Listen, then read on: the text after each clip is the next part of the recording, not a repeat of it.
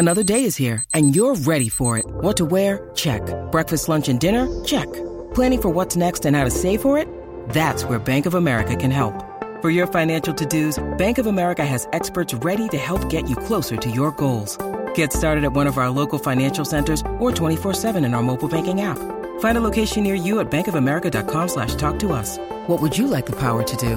Mobile banking requires downloading the app and is only available for select devices. Message and data rates may apply. Bank of America and a member FDIC. When you need mealtime inspiration, it's worth shopping Kroger, where you'll find over 30,000 mouthwatering choices that excite your inner foodie. And no matter what tasty choice you make, you'll enjoy our everyday low prices, plus extra ways to save, like digital coupons worth over $600 each week. You can also save up to $1 off per gallon at the pump with fuel points. More savings and more inspiring flavors make shopping Kroger worth it every time. Kroger, fresh for everyone. Fuel restrictions apply. Pourquoi le meilleur roman du XXe siècle est-il aussi le plus difficile à lire? Merci d'avoir posé la question.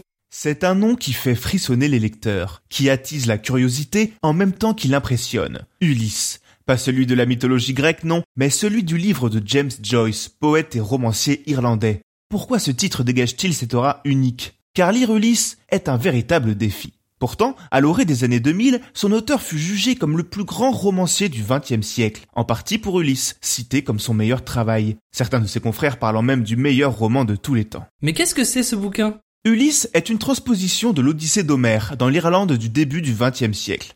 Sur plus de 1000 pages, le livre narre la journée d'un petit employé juif, Léopold Bloom, dans les rues de Dublin. Rien de plus Si, à l'intérieur de cette journée, l'auteur parvient à retranscrire la vie entière de ses personnages, de leur naissance à leur mort. Et derrière ces personnages se cachent ceux de l'Odyssée. Ainsi, Léopold de Bloom est Ulysse, sa femme Marion est Pénélope, etc. L'Odyssée antique se transforme en satire du monde moderne. Euh, ok.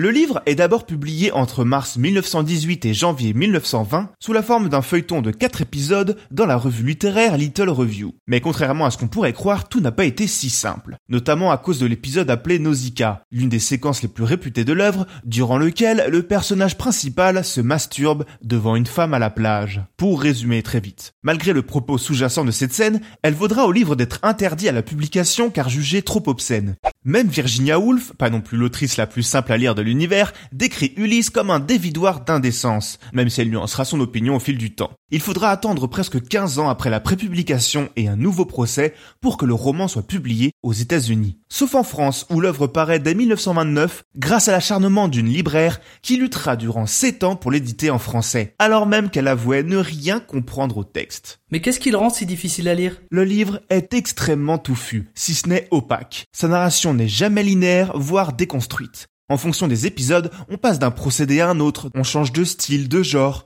Aussi, mieux vaut être armé en références littéraires et artistiques pour déceler toute la richesse du récit et en deviner la structure. Selon certains, il n'est même pas conseillé de lire les chapitres dans l'ordre si on veut espérer rentrer dans l'œuvre. En fait, il est même plutôt conseillé de se laisser porter plutôt que de vouloir tout comprendre. Donc même s'il est souvent cité comme l'un des livres à avoir lu dans sa vie, ne vous flagellez pas si vous abandonnez ou ne comprenez pas tout. Même pour sa maison d'édition française actuelle, Ulysse n'est pas une sinécure. Sa nouvelle adaptation en 2004 a nécessité 8 traducteurs. Et l'auteur est coutumier du genre. L'adaptation de son œuvre suivante, La veillée des Finnegan, a pris 20 ans à son traducteur français. Pour cause, ce livre n'a rien d'évident non plus. La première phrase commence sur la dernière page et la dernière phrase se termine sur la première page, faisant du livre un cycle éternel.